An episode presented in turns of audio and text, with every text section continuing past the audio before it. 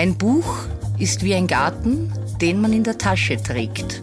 Das Superfly Buch der Woche von Buchhändlerin Anna Jeller.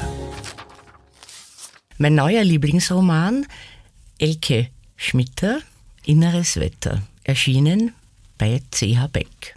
Eines Frühlingsmorgens schlägt Bettina Melker ihren beiden Geschwistern einen Überraschungsbesuch bei ihrem verwitweten Vater vor. Er wird 77 im Oktober, am Nationalfeiertag. In den Monaten bis zum Fest verdichten sich die Spannungen im Leben der alternden Kinder, als ob sie Rechenschaft ablegen müssten vor einem beobachtenden Auge. Doch schließlich reisen sie mit ihren Partnern oder dem Hund und mit einigen Selbstzweifeln ins beschauliche Westfalen. Was hält Familien zusammen? Woran bemisst sich ein gelungenes Leben?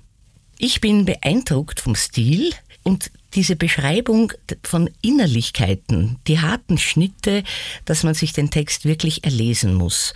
Und meine Lieblingsfigur heißt Mora und normalerweise bin ich immer total skeptisch, wenn es um Familiengeschichten geht. Zu oft hat man derartiges schon gelesen und schon wieder dieselben Geschichten. Elke Schmitter ist mit Inneres Wetter ein wunderbarer Roman geglückt. Er ist stilistisch fordernd, hat ziemliches Tempo, ist nie lamoyant, hat keine Längen, kurz, ich bin sehr begeistert.